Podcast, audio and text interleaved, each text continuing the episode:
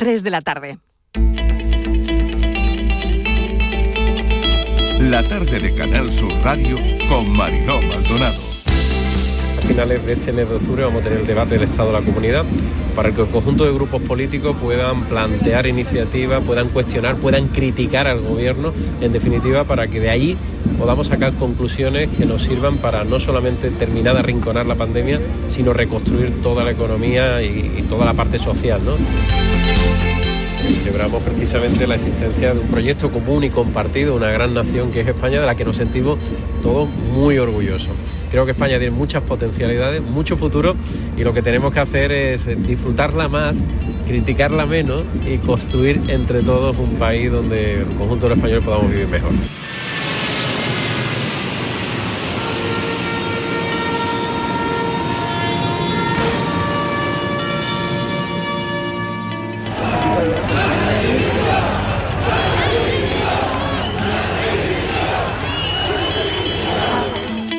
Buenos días, señora ministra. Soy el coronel del Ejército de Tierra, jefe de la misión de entrenamiento de la Unión Europea en Somalia. En la misión de entrenamiento de la Unión Europea en Mali estamos desplegados 592 eh, militares. Buenos días, señora ministra. Soy el contraalmirante Alejandro Cuerda a bordo de la fragata Navarra, buque de mando de la operación Atalanta de lucha contra la piratería. Desearles a todos un feliz día de la fiesta nacional a ustedes y a sus familias, porque eh, aunque están lejos físicamente, los tenemos más cerca que nunca porque sabemos que ustedes en este momento están defendiendo la paz, la libertad, la seguridad en el mundo y lo están haciendo en nombre de España, de la que tan orgulloso, del que tan orgulloso nos sentimos y del que ustedes son la mejor representación.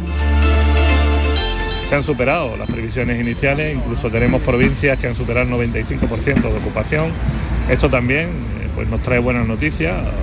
vemos eh, cómo ya la mayoría de los hoteles se plantean seguir abiertos todo, todo el año y eso nos llevará probablemente a que este otoño y la campaña de Navidad pues confirme esa tendencia de recuperación definitiva del sector turístico que al final pues se traduce en generación de empleo y riqueza en nuestra comunidad autónoma. Debería de restringir a determinadas razas peligrosas, porque si tenemos un chucho o tenemos cualquier otro perrito pequeño, no creo yo que sea muy difícil educarlo. No te piden un curso, por ejemplo, para eh, tener un hijo y sin embargo ahora para tener un perro. Veo excesivo. De lo que tienen que tener más mano dura sobre el maltrato animal.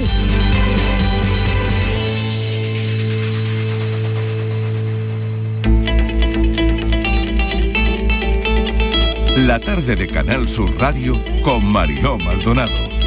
¿Qué tal? ¿Cómo están? Han oído parte de los sonidos del día en nuestra línea de audios, los protagonistas de la actualidad y todo lo que ha ocurrido hasta esta hora. En dos semanas llega el horario de invierno, así que hay que aprovechar los días, Día del Pilar de la Hispanidad, Fiesta Nacional.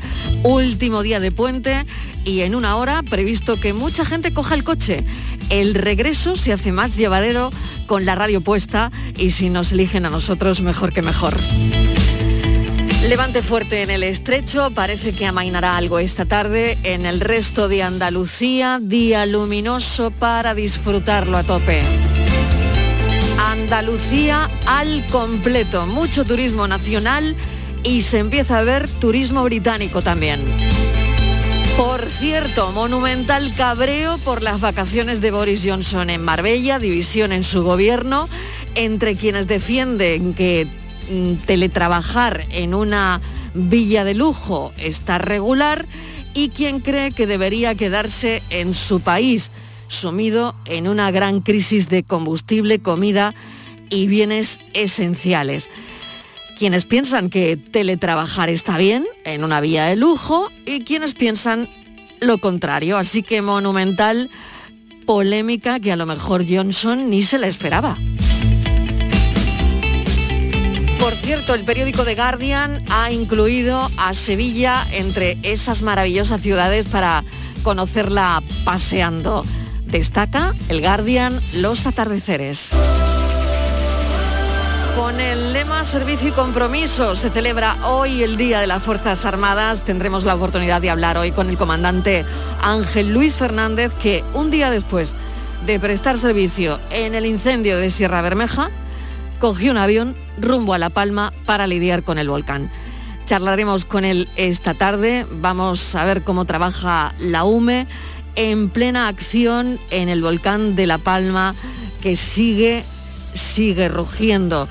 Las autoridades de La Palma han dado este mediodía orden de evacuación para varios núcleos poblacionales de la laguna en los llanos de Ariadne debido a la previsión de avance de la colada de lava del volcán de La Palma que eh, discurre más ahora mismo hacia el noroeste.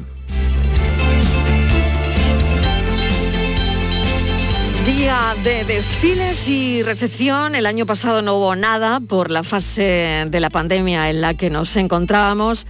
Hoy menos restricciones, aviones, pitadas y recepción con mano en el corazón. Hoy se celebra también la patrona de la Guardia Civil. La semana que viene Andalucía podría alcanzar la nueva normalidad, todos los indicadores siguen bajando, la Junta sigue adelante con el llamamiento a todas las personas que no estén vacunadas, recordar que lo pueden hacer sin cita.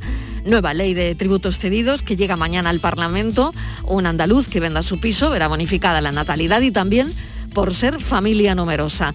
Y el debate del Estado de Andalucía en el Parlamento ya tiene fecha. Será el 27 y 28 de octubre. Han oído al presidente de la Junta, Juanma Moreno, en nuestra línea de audios.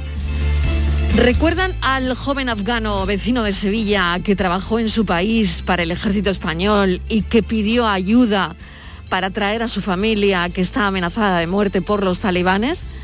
Bueno, esta familia intentó salir del país, aunque la retirada de las fuerzas aliadas después del atentado del 26 de agosto complicó soberanamente la evacuación de 15 miembros de la familia, incluidos bebés de pocos meses. En días posteriores estuvieron escondidos en un local a 14 kilómetros del aeropuerto e hicieron intentos en vano para intentar volar desde Kabul. Bueno, intentaron llegar también por carretera a Pakistán, luego a pie, en fin, toda una odisea. Pero esta tarde, este joven afgano, esta tarde-noche, podrá abrazar a su familia. Esta es una gran noticia para empezar la tarde de Canal Sur Radio. Bienvenidos.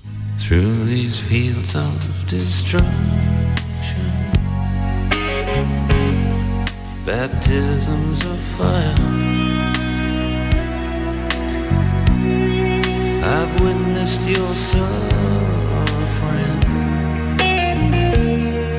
as the battle reached high.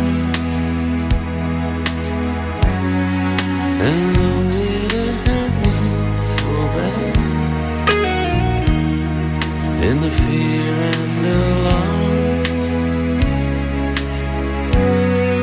you did not desert me, my brothers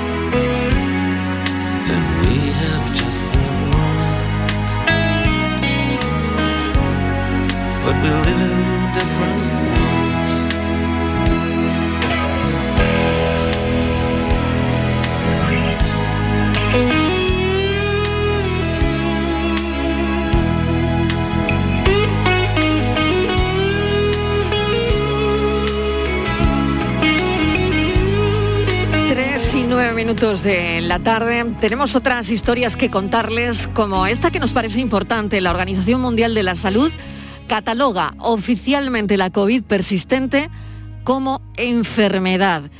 Esto es importantísimo para todas las personas que están luchando con la COVID persistente.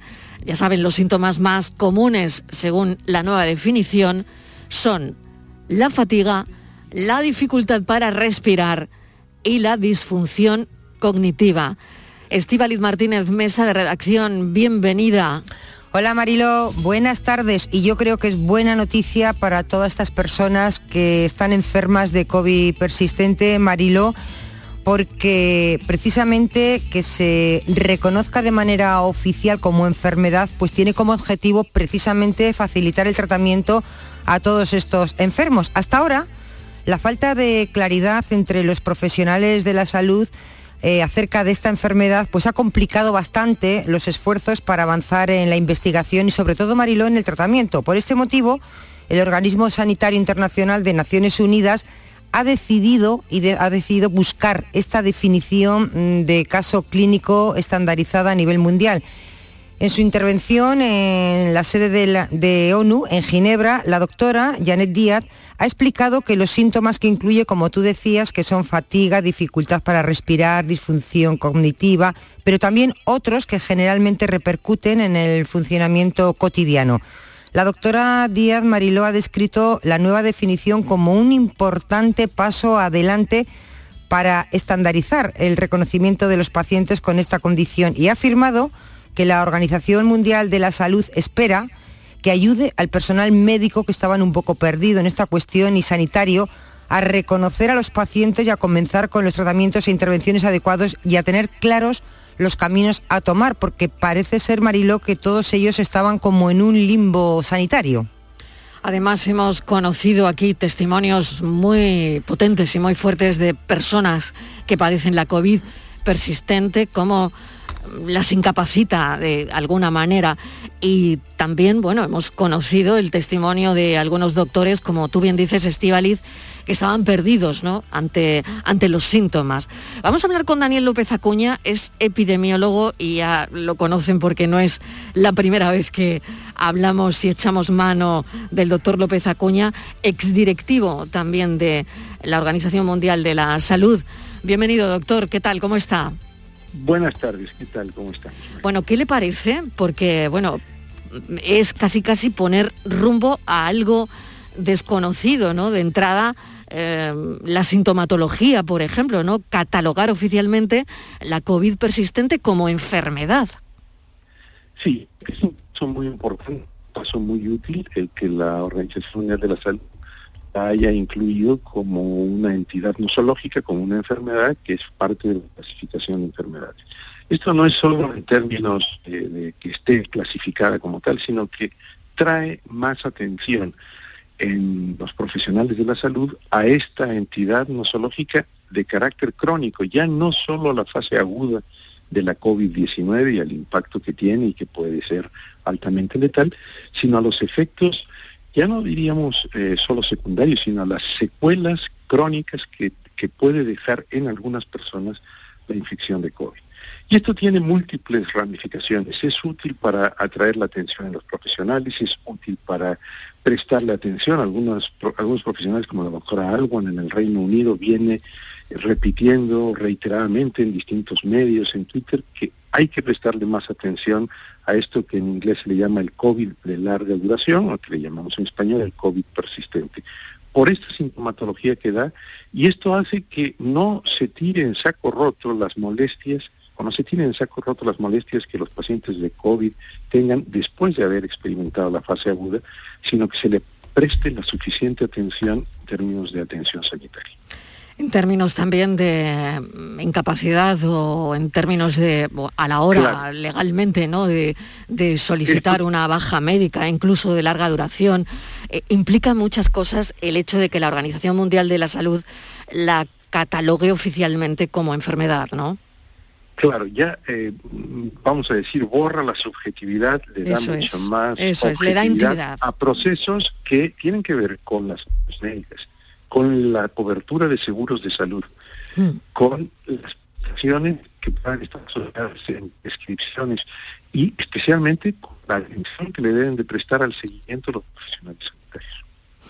Estivali, no sé si tienes alguna cuestión Sí. más. Escuchamos regular al, al doctor López Acuña. Vamos a Tiene tratar una de mejorar pequeña- la comunicación. sí, la cobertura es no sí, sé, muy la buena, cobertura regular. Sí, Sí, Adelante, doctor, sí, buenas tardes. Yo le quería preguntar, para todos esos pacientes eh, persistentes que, están mal, pero que el sistema sanitario hasta ahora no les permitía seguir de baja porque no estaba regulado, no se sabía, decíamos que estábamos estaban todo el sistema sanitario un poco perdido, tenían que poner, muchos de ellos hemos escuchado testimonios, eh, eh, tenían que ir a trabajar en bastantes malas condiciones de salud. Con esto lo que les permite a esos enfermos es que tengan una recuperación absolutamente completa, que hasta que no estén recuperados no el sistema les permita estar de baja y no les obligue ahora, pasado un tiempo, a tener que trabajar. Sí, yo creo que tiene dos dimensiones, Estivalis. La dimensión de más tiempo para la recuperación tras la fase aguda inmediata, pero también la importancia que tiene el que si estos síntomas son persistentes, no solo por unas semanas o unos meses, sino, sino que se prolongan en el tiempo y todavía no tenemos suficiente tiempo de observación para saber si se prolongan por años, que tengan el seguimiento adecuado, no únicamente en términos de las bajas por enfermedad, sino en términos de, la funcionalidad y la, la capacidad efectiva de recuperación de estas personas de su plena actividad y su plena autonomía. Otra cosita más de la última, y ahora mismo, al, al estar reconocida como enfermedad, también se puede solicitar las personas que estén realmente mal una, una incapacidad que antes no se les permitía.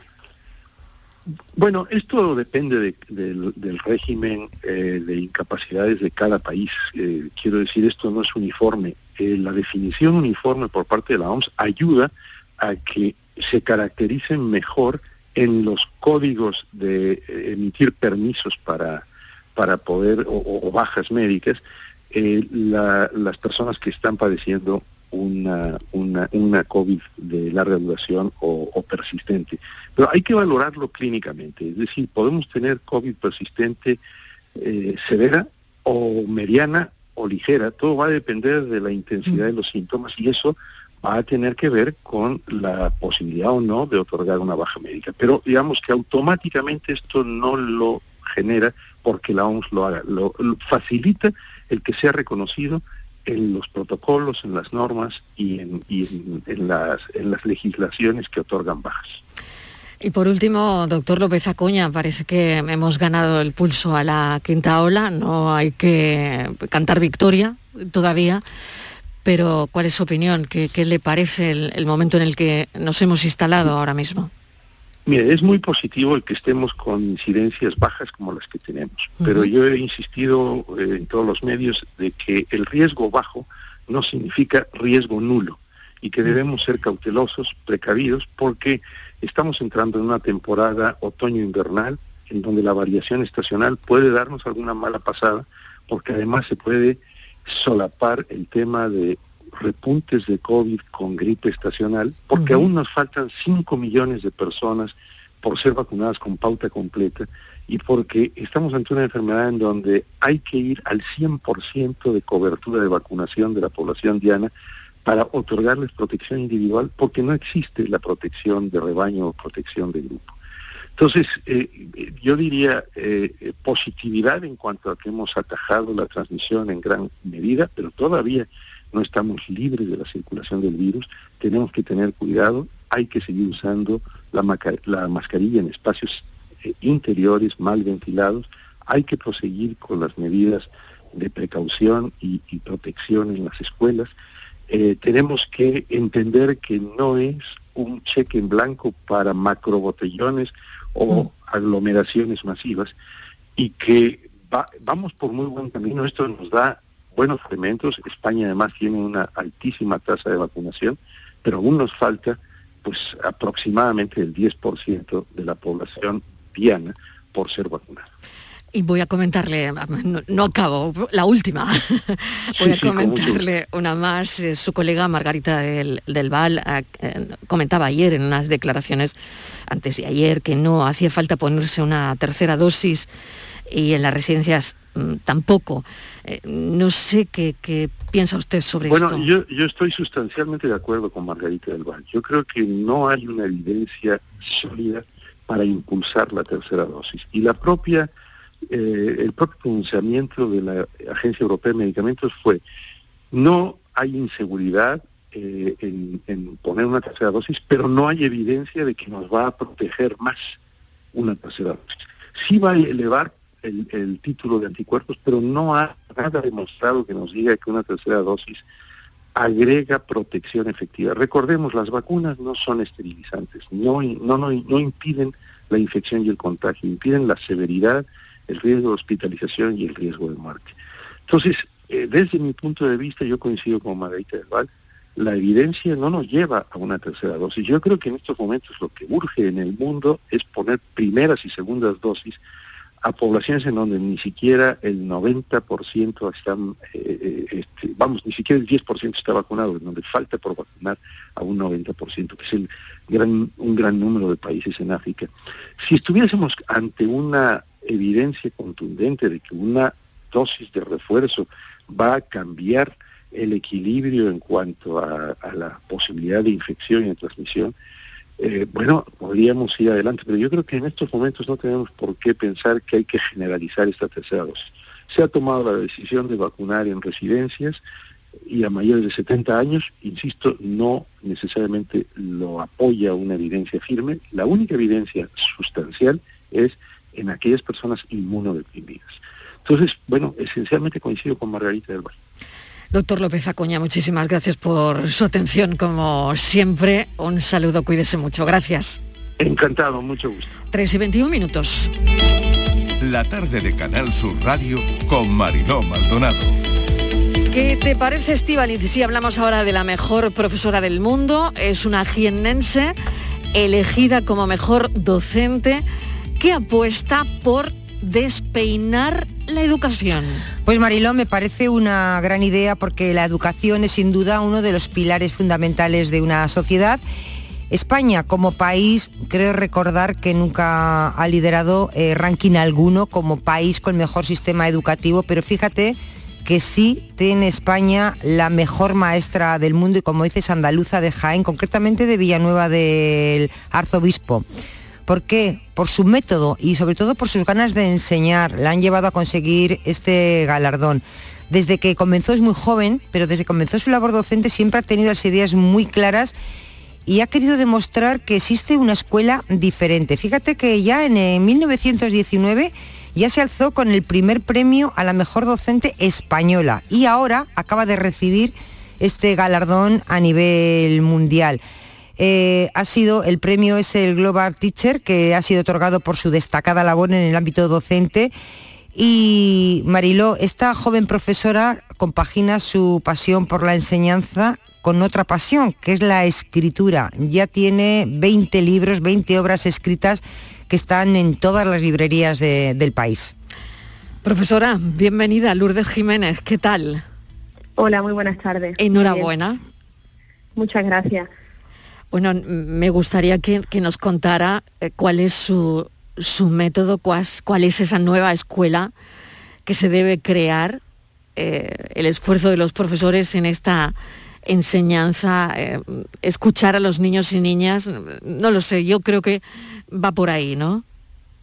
Bueno, en primer lugar me gustaría decir que no he sido seleccionada como la mejor docente del mundo, sino que es un premio a nivel mundial que premia a los mejores docentes mundiales, pero que comparto junto con otros docentes de otros diferentes países eh, ese galardón. No es que yo haya quedado la número uno del mundo, sino que haya, he recibido un premio a nivel mundial que ya para mí es bastante satisfactorio.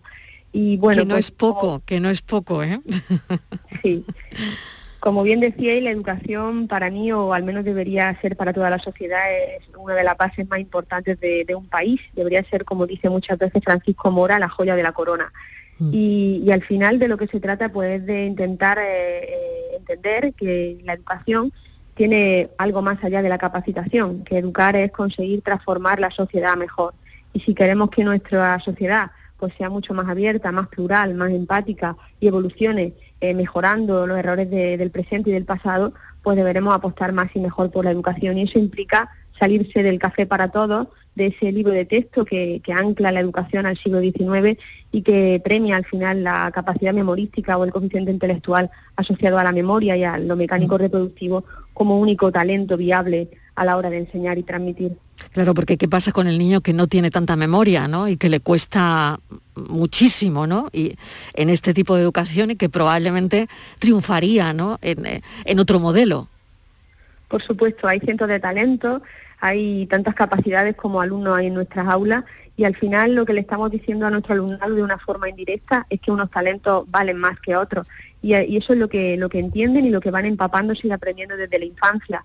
Así, por ejemplo, llevamos años entendiendo que las asignaturas asociadas a la música o a las artes escénicas y plásticas o al deporte eran asignaturas de María y por lo tanto eran asignaturas de segunda y aquellas profesiones en las que se desarrollaban de- estos talentos pues valían menos que otras como estaban el derecho, la abogacía, las matemáticas o la ingeniería. Y es todo lo contrario, en nuestras aulas hay capacidades muy diversas que todas las profesiones eh, van a ser iguales de importantes en nuestra sociedad para poder mantenerla y debemos transmitirle al alumnado no solo que, que hay diversas formas de aprender y de adquirir los contenidos por eh, tareas multidisciplinares que permitan destacar esas competencias y esos talentos que tienen y asimismo que es igual de importante a la profesión que se dedique en el día de mañana.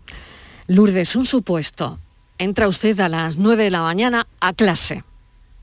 Desde que entra, ¿sabe de las carencias? O sea, ¿sabe, sabe lo que le falta a la clase? Eh, ¿Sabe lo que necesita su clase para ser mejor? Por supuesto, piensa que es como una madre o un padre, ¿no? Que conoce perfectamente a su hijo e hija. Los profesores mm, somos o debemos ser así, ¿no? Tenemos que conocer perfectamente lo que necesitan y lo que y lo que mm, sabe nuestro alumnado. Eh, partiendo de eso, de lo que saben y de lo que necesitan, hay que generar una serie de tareas que les permitan potenciar esas capacidades y entrar pues a mi clase es entrar a un aula donde no hay horarios distribuidos por asignaturas, sino que hay horarios distribuidos por talleres competenciales que trabajan de forma multidisciplinar y de forma persiguiendo el desarrollo integral del niño y la niña por diferentes contenidos desde diferentes perspectivas, sobre todo desde la parte del aprender y construir el aprendizaje haciendo. Así, por ejemplo, pues aprendemos matemáticas cocinando o trabajando educación vial o aprendemos a expresarnos de forma oral adecuadamente por medio de la radio y televisión escolar o por medio del teatro, que es una de las tareas mm, que potencian eh, ese desarrollo integral. ¿Cómo funcionan los padres en, en esta enseñanza? Las familias, mm, lo más importante es tenerlas desde el minuto uno en el que comienza el curso escolar, eh, que sean conocedoras de cómo se desarrolla la metodología y que sean conocedoras de tres preguntas muy importantes, que es el qué enseñar, para qué lo estamos enseñando y cómo vamos a llegar a esa enseñanza. Cuando consiguen entender estas tres preguntas, eh, son capaces de entender que hay otro tipo de metodología diferente a la del libro de texto. Y sobre todo cuando ven que su hijo e hija van a casa con entusiasmo, con alegría y siendo conocedores de esas capacidades que tienen y de esos talentos que quizás no sabía que tenían, pero que acaban descubriendo. Y al final los resultados, cuando acaba el curso escolar y cuando va evolucionando eh, el curso a lo largo de los trimestres, son más que obvios, son mucho mejores a nivel académico y sobre todo a nivel competencial. Si le digo la palabra motivación, ¿usted qué me contesta? La motivación creo que tiene que ser eh, el, arma más, más poderosa del día a día y si no hay sorpresa y emoción es muy difícil secuestrar o captar la, la atención del alumnado y por lo tanto la motivación. Así que si no hubiera motivación en las aulas sería imposible construir un aprendizaje significativo verdaderamente. Eh, voy a incluir en esta conversación a Estivaliz. Estivaliz, no sé si tienes alguna Sí. cuestión más adelante. Eh, buenas tardes, profesora, y felicidades. Yo le quería preguntar por memorizar, ¿eh? un verbo que, del que se habla Mm. mucho últimamente porque en la nueva ley que se prepara, bueno, pues se dice que hay que memorizar menos y, y saber quizá más. Eh, memorizar eh, no, hay, no quiere decir aprender. No es una buena técnica, algo que hay que cambiar en la enseñanza, algo que todos nos hemos educado y hemos aprendido en el colegio y hemos tenido que memorizar.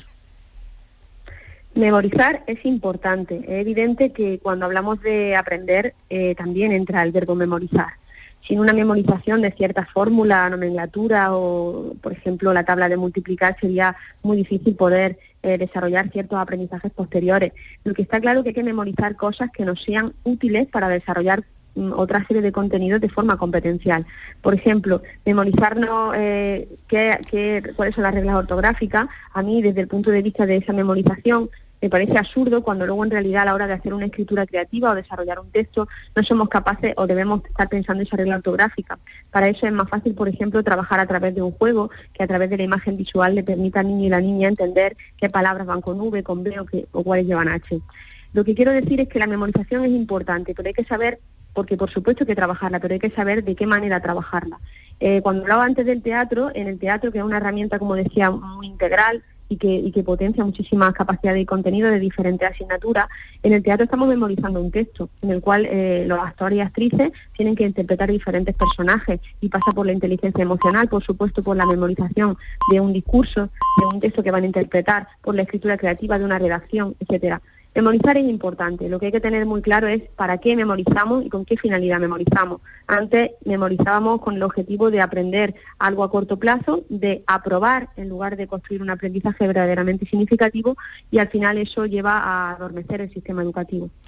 Otra cosita más, si me lo permites Marilo, eh, profesora, en cuanto a su metodología, no sé si ha sido cuestionada por el sistema educativo que, tenemos, pues porque quizá esa escuela, esa forma de enseñar diferente que, usted, en la que cree y, bueno, y en la que trabaja, pues ha sido entendida o ha sido criticada. Yo creo que después de este premio mm, quizás sea un modelo a seguir, ¿no? Más que cuestionarla, que no sé si la han cuestionado, quizás se aplique como un método a seguir, un modelo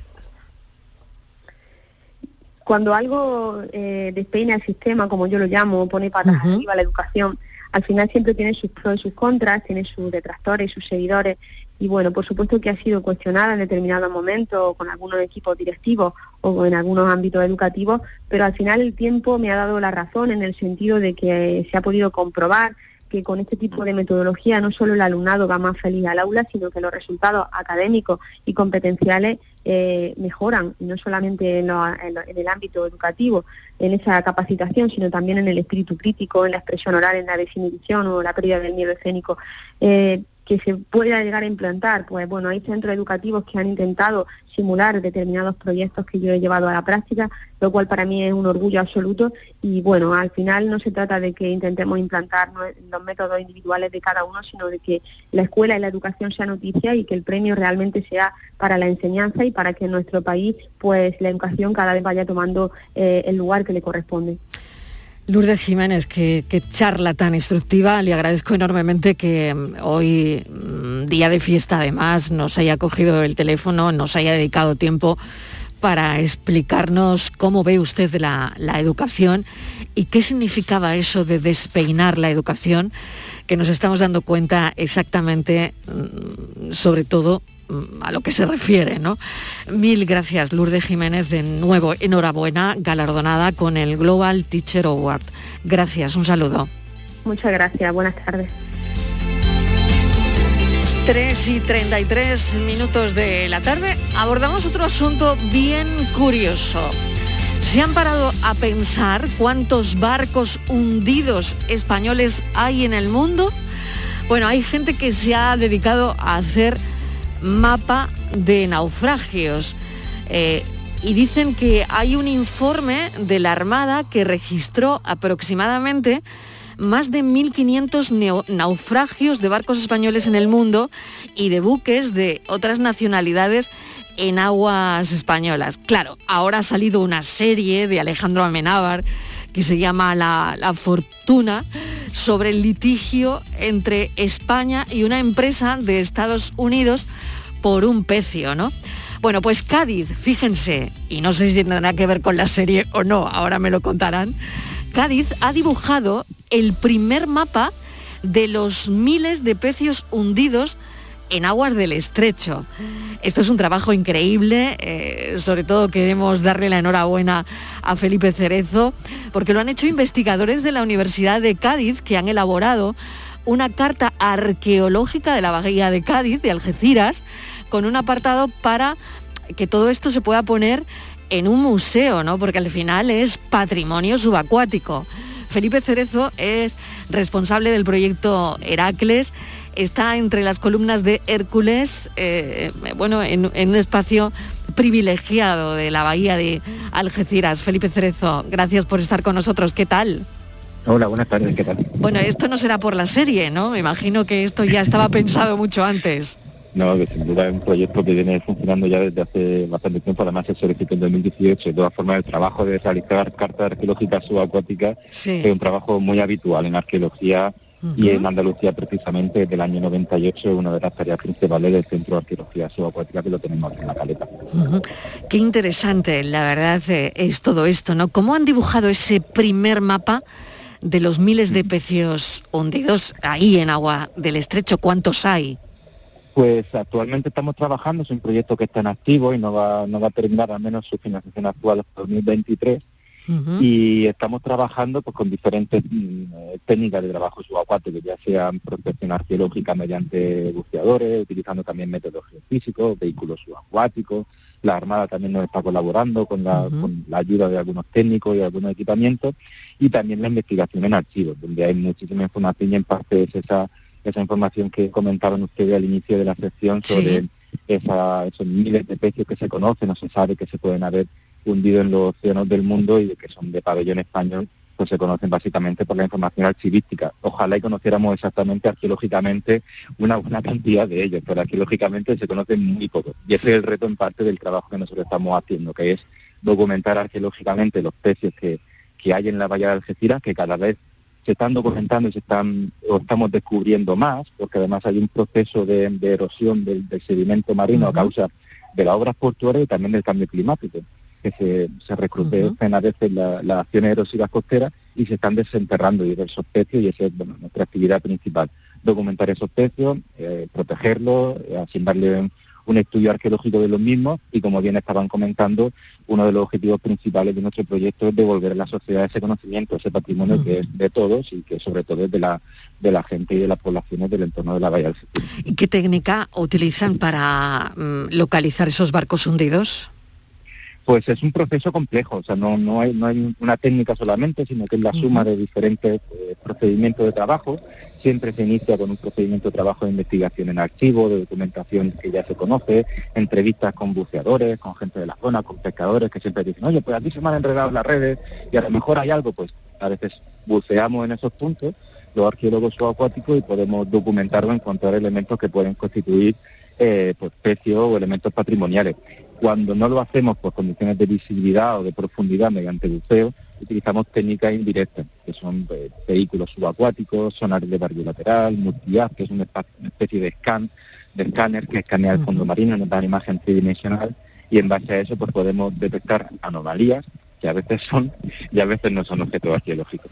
Qué maravilla. Estoy escuchando algo de fondo, permíteme preguntártelo, Felipe. Ah, vale, eh, me han comentado que es que están poniendo como una especie de, Y has puesto un poco de audio de, audio subacuático. de mo- movimiento subacuático. ¿no? Este- estaba escuchando eso y digo, bueno, qué curioso. Eh, no sé si tienes alguna cosa más que preguntar, Estíbaliz, porque Sí, eh, es, sí. es muy interesante Sí, ¿no? la verdad saber que dónde sí. están, localizarlos. Sí, eh, profesor, buenas tardes. Dicen que la bahía de Cádiz es la bahía de los tesoros escondidos. Por ahí es una bahía, eh, eso dicen, ¿no? Es testigo de grandes naufragios, hundimientos, ahí se ha hundido de todo, barcos, galeones, transportaban de todo. Y siempre eh, nos preguntamos, ¿no? ¿Todos esos tesoros todavía descansan en esa bahía de, Ca- de- de Algeciras? Sí, el mar es el mayor museo del mundo. Los arqueólogos ya saben que no nos gusta hablar de tesoros porque para nosotros el tesoro es la información arqueológica o la Claro. información histórica que podemos extraer del patrimonio, no su valor económico, que para nosotros no existe. Y realmente no debería existir porque entonces cuando se confunden situaciones que pasan, lo que pasó con el caso Odyssey, que tiró o inspira la serie de, que dirige Alejandro Amenábar, ¿no? que se acaba de estrenar en Movistar. El espolio. El espolio es tal vez uno de los, de los elementos más peligrosos a la hora de, preservar y de poder pues conocer este patrimonio tan rico que decía usted que se encuentra efectivamente en la bahía de Cádiz, en la bahía de Algeciras, en esos espacios portuarios privilegiados que desde que el hombre navega o las sociedades navegan se han utilizado desde época prehistórica, desde época histórica de los fenicios, desde época moderna, medieval. Fíjese que en Algeciras tenemos prácticamente elementos diacrónicos que nos narran el paso de todas las culturas que por el mundo han navegado Claro. y que han pasado por el estrecho de Gibraltar. Es que tenemos vikingos, tenemos normandos, tenemos bueno, todas las culturas medievales que pasaron por aquí, todas las culturas del norte de África. Es la verdad que es, es- es un museo impresionante y una riqueza de investigación para nosotros los arqueólogos que sorprende todavía que, que estamos en, en- ya bien entrado el siglo XXI y hasta la fecha no se había dedicado un proyecto de investigación de las características que estamos realizando en esta zona. ¿no? Se conocían naufragios, se conocían algunos pecios, pero no se había procedido a investigar en profundidad este patrimonio y, y- y es una frase que dicen muchos los pioneros de nuestra disciplina. Aquello que no se investiga, pues no se conoce y lo que no se conoce no se puede amar y lo que no se puede amar pues no se llega a proteger. Es que no existe, y ese claro. es el reto. Ese es el reto. ¿no? Claro. Aproximadamente, ¿cuántos cree eh, que puede haber? Porque el Golfo de Cádiz eh, es escondite de miles de, de naufragios sin explorar. Pero ¿tienen más o menos en mente una cifra? ¿Cuántos barcos Mm. hundidos puede haber? Yo del Golfo de Cádiz no puedo ser muy preciso, porque además es una zona que ha trabajado y sigue trabajando mucho el Centro de Arqueología Subacuática, pero Sí. de la bahía de Algeciras sí que actualmente nosotros tenemos localizado arqueológicamente más de 150 naufragios de diferentes periodos cronológicos, que datan desde el periodo fenicio hasta periodo, hasta época contemporánea, prácticamente la Segunda Guerra Mundial. Eso es lo que tenemos ahora mismo documentado, pero que estamos viendo arqueológicamente, ¿eh? en documentación de archivos, sí que tenemos más de mil naufragios en la zona. Entonces es realmente, a nivel de cantidad, es una zona muy, muy, privilegiada en ese sentido, porque eh, hay prácticamente de todas las culturas y de todas las. Profesor Cerezo, arqueólogo, muchísimas gracias por habernos atendido. Esto a mí me parece tremendamente interesante porque no se puede entender la historia sin estudiar el papel que jugó el mar en la evolución de los acontecimientos en tierra firme. Así que el mar eh, nunca ha sido una barrera, siempre ha sido una gran vía de comunicación que ha puesto en contacto culturas y que ha facilitado el transporte de mercancías, de personas, personas que a su vez han llevado ideas a distintos puertos y no se puede entender la historia sin estudiar, evidentemente, lo que tenemos bajo el agua, lo que hay bajo el mar, ¿no? Así que me parece un proyecto interesantísimo que Cádiz dibuje el primer mapa de los miles de pecios hundidos en aguas del estrecho. Profesor Cerezo, mil gracias y estaremos en contacto. Muchas gracias a vosotros. Un saludo, gracias.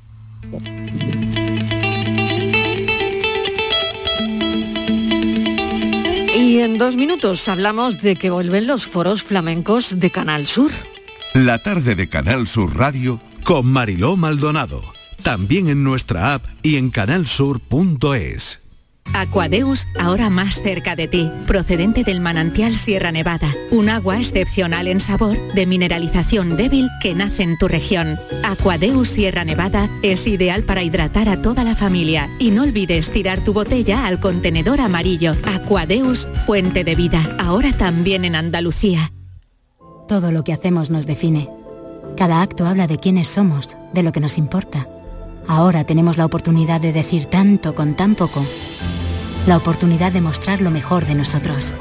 Por nuestro futuro. Por tu futuro. Llena tu mesa de Andalucía. Junta de Andalucía. Foro Flamenco de Canal Sur.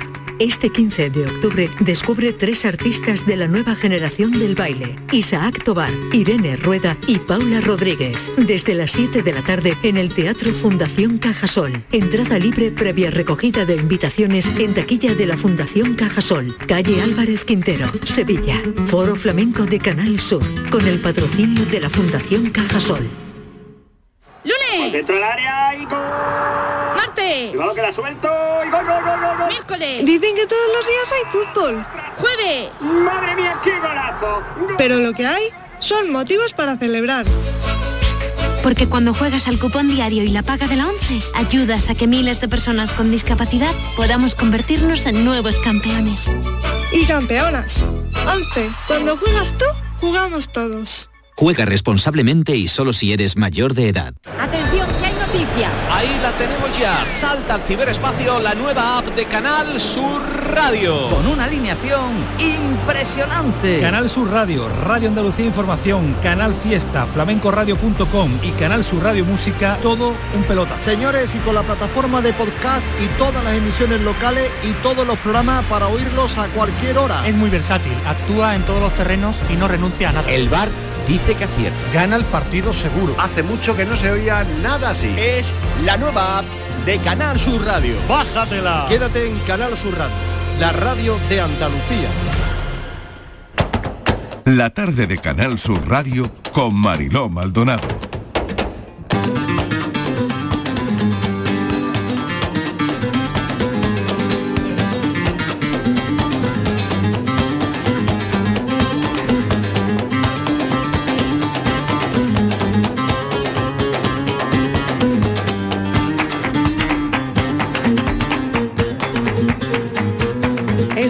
Maravilloso que una no sabe dónde empezar a hablar. Manuel Curao, ¿qué tal? Bienvenido.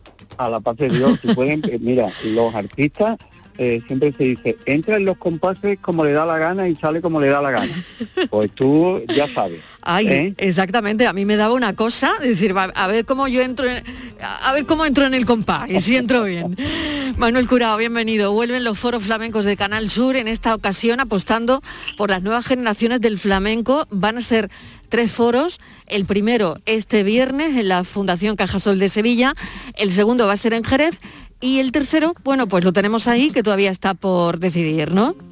Exactamente, has dicho bien y, son tres apuestas que hacemos, son distintas, porque la primera eh, aprovechamos que, que la fundación tiene un teatro con unas condiciones muy buenas para poder ofrecer baile. Y entonces vamos a dedicar el primero, el de este viernes, al baile y hemos escogido a tres jóvenes artistas que eh, vienen precisamente de ser actualidad. Uno de ellos porque es el primer bailarín, un solista, uno de los solistas del Ballet Flamenco de Andalucía, Isaac Tobar, que eh, en este caso está eh, con un espectáculo maravilloso dedicado a Antonio el Bailarín con motivo del centenario de los 100 años del nacimiento de, de Antonio.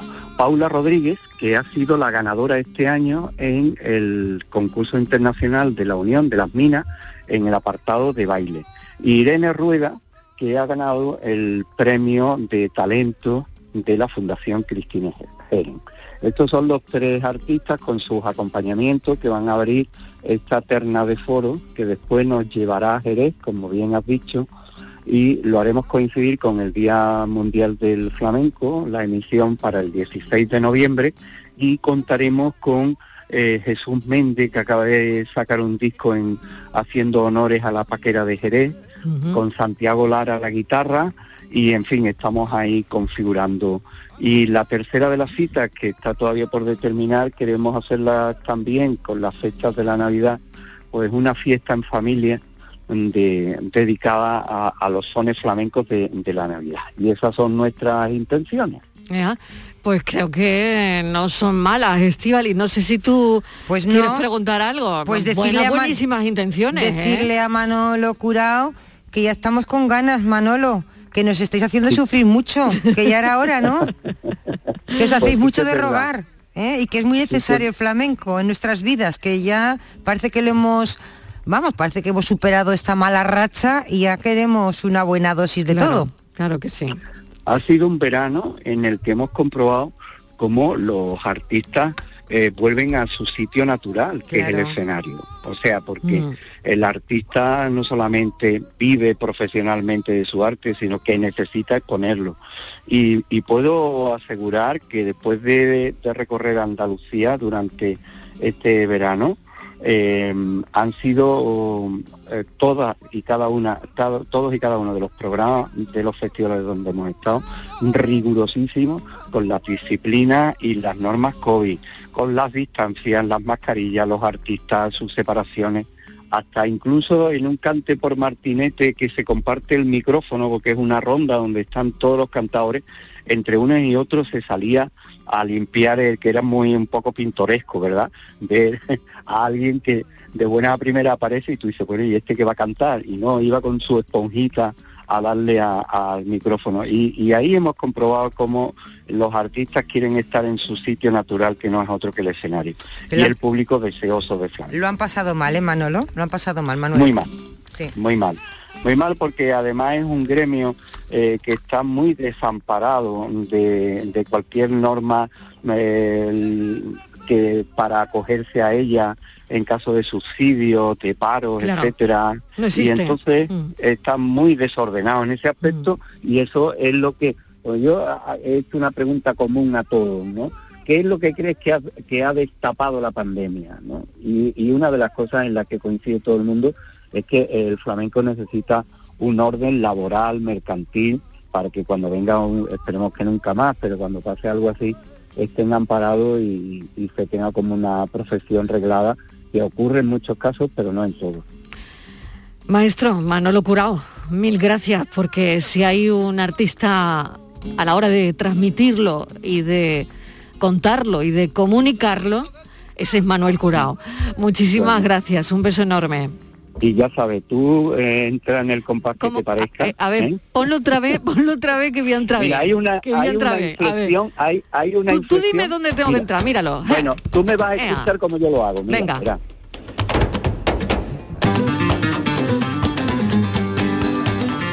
Dale un poquito.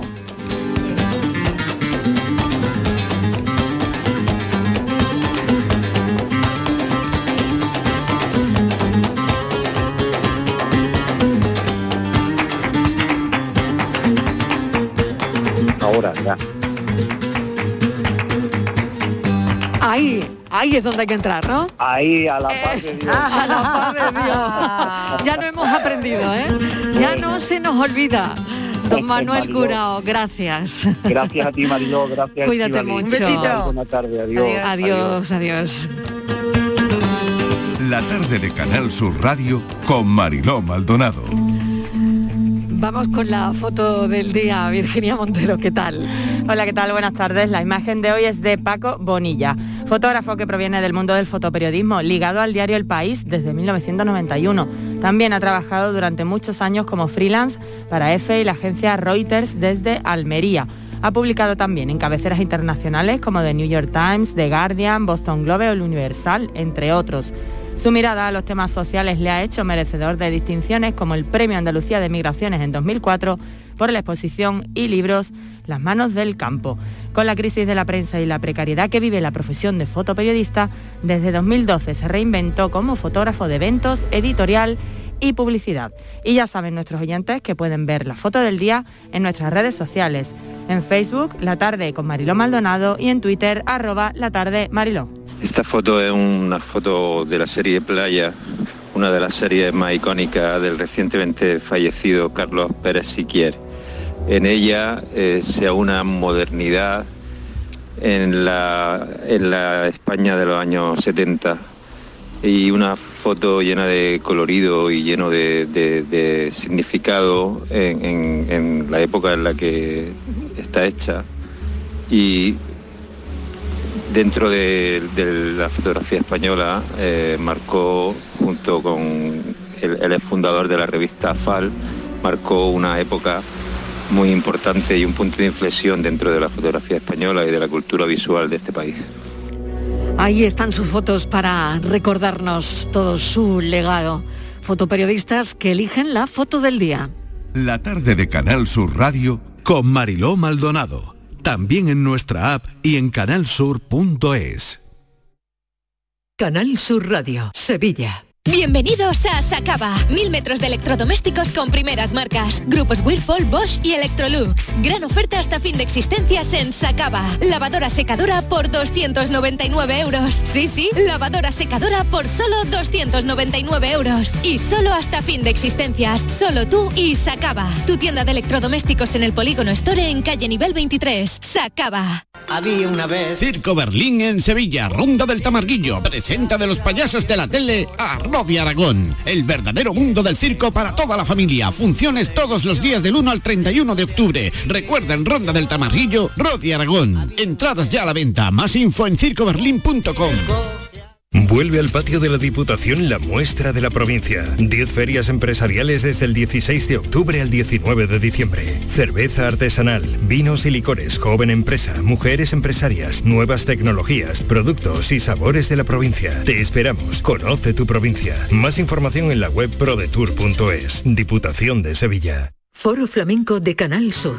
Este 15 de octubre descubre tres artistas de la nueva generación del baile. Isaac Tobar, Irene Rueda y Paula Rodríguez. Desde las 7 de la tarde en el Teatro Fundación Cajasol. Entrada libre previa recogida de invitaciones en taquilla de la Fundación Cajasol. Calle Álvarez Quintero, Sevilla. Foro Flamenco de Canal Sur. Con el patrocinio de la Fundación Cajasol.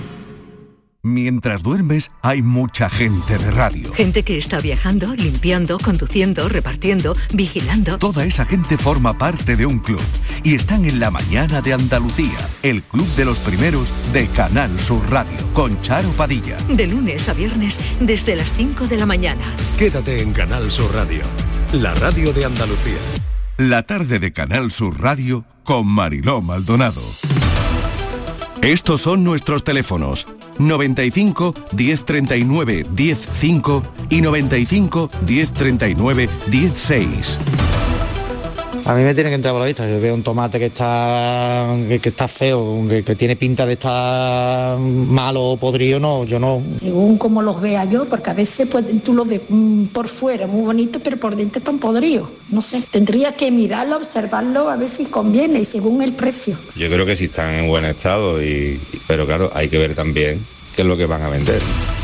Nueva ley contra el desperdicio alimentario. La Comisión Europea y las organizaciones de consumidores consiguen compromisos para evitar prácticas desleales de las aerolíneas. También vamos a ver eso si nos da tiempo, Virginia Muñoz, pero yo me detendría también en la nueva ley contra el desperdicio alimentario.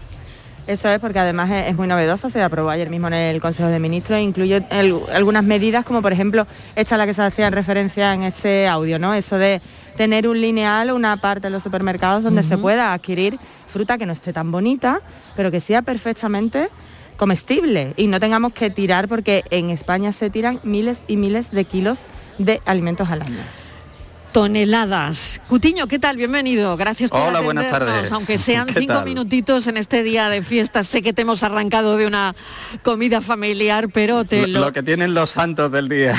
Ay, te lo agradecemos. Pero bueno, he hecho como los toreros malos, me he tirado al callejón. Ay, Dios mío, te lo agradezco en el alma. José Carlos, quería comentar tu opinión, ¿no? Comentar esta ley y a ver qué te parece. Pues es una ley muy necesaria. ¿eh? Eh, estamos hablando de que eh, en España se vienen tirando al año unos más de 1.300 toneladas de alimentos. Esto supone unas cantidades realmente importantes. Estamos hablando prácticamente de un tercio del consumo doméstico. Entonces, bueno, pues se trataba de articular en esas estrategias que hay con horizonte en 2030 de reducir ese desperdicio alimentario al menos en un 50%, de implementar una serie de medidas fundamentalmente donde se venden más alimentos, ¿no? Tanto en bares y restaurantes como en los grandes comercios. Eh, medidas que vayan encaminadas o bien a facilitar la salida de aquellos productos que tengan una fecha de caducidad eh, inmediata a través de esos lineales, eh, facilitar que, el cliente del restaurante se pueda llevar la comida sobrante a su casa, la típica, la, cajita del perro americana, ¿no? la, dog box, uh, institucionalizarla por, ley, o bien establecer para, para los perdona, propios... José Carlos, que te lo tienen que preguntar, ¿no? Cada vez que tú vayas a un restaurante, eh, hay comida en la mesa y te tienen que preguntar, ¿se lo quiere llevar? O sea, es obligatorio preguntártelo. Se trata de institucionalizar ya las medidas, eh, lo que antes podía ser una, arbitrariedad, ¿no? una posibilidad, bueno, pues ya de institucionalizarla. Y también algo muy importante... La bebida también, ¿no? Sí, bueno, eh, realmente eh, a día de hoy tenemos envases de todo tipo, también aquí entramos un poco en conflicto también sí, con porque serían un envase de este plástico a lo mejor, ¿no? Claro, bueno, ya, hay alternativas mucho más sostenibles, ¿no? Sí, sí, sí, Pero como un o algo así, no lo sé. Bueno, Efectivamente, se trata de que al final esa comida no vaya a los contenedores. Y también en, en las grandes superficies que se establezcan una serie de convenios con entidades sin ánimo de lucro para que toda esa alimentación próxima a caducar o ya caducada pues tenga una salida eh, aprovechada. ¿no? Eh, eh, se obliga a que existan esos convenios, además a que se adopten medidas para conservar en buen estado esos alimentos. Es decir, no estamos desperdiciando el alimento, no lo estamos maltratando, no lo estamos sacando de sus cadenas de frío, de conservación, etcétera. No, no, no, hay que mantenerlo en perfectas condiciones hasta el momento en que se cede a esas instituciones que desde luego lo van a recibir con los brazos abiertos y además se establecen sanciones importantes para quien no cumpla, de entre 6.000 y 150.000 euros cuando no se cumplan con estos requisitos que establece la norma. Productos que incluso eh, estén cercanos a una posible caducidad. Sí, ahí entra e, esta cuestión de la línea especial, ¿no? El lineal específico en los grandes establecimientos para que el consumidor que vaya a consumir en el día una, pues pueda obtener descuento del 25, del 30, del 50%. Esto ya es algo que se hace en muchos en muchos supermercados, no esas etiquetas naranjas que vemos con unos descuentos especiales y vemos que eh, eh, prácticamente es para consumir en el día o en el día siguiente. Bueno, pues es una alternativa. Incluso se está barajando también la posibilidad de ampliar los márgenes de consumo de determinados productos, bueno, pues que, mm, que realmente tienen una fecha de, de, caducidad o de consumo preferente, pues muy conservadoras, ¿no? Y lo, lo que provoca, eh, claro, aquí entra siempre en colisión los aspectos relacionados con, con esta intención, bueno, pues con lo que es la calidad del producto e incluso a veces su uh -huh. conservación. Entonces hay que hilar fino y garantizar que en todo momento el producto que se pone en el mercado sea sobre todo un producto seguro y además que responda a la calidad eh, normal de, de, ese producto. Lo tengo que dejar aquí, José Carlos Cutiño. Muchísimas gracias. Un saludo. Noticias.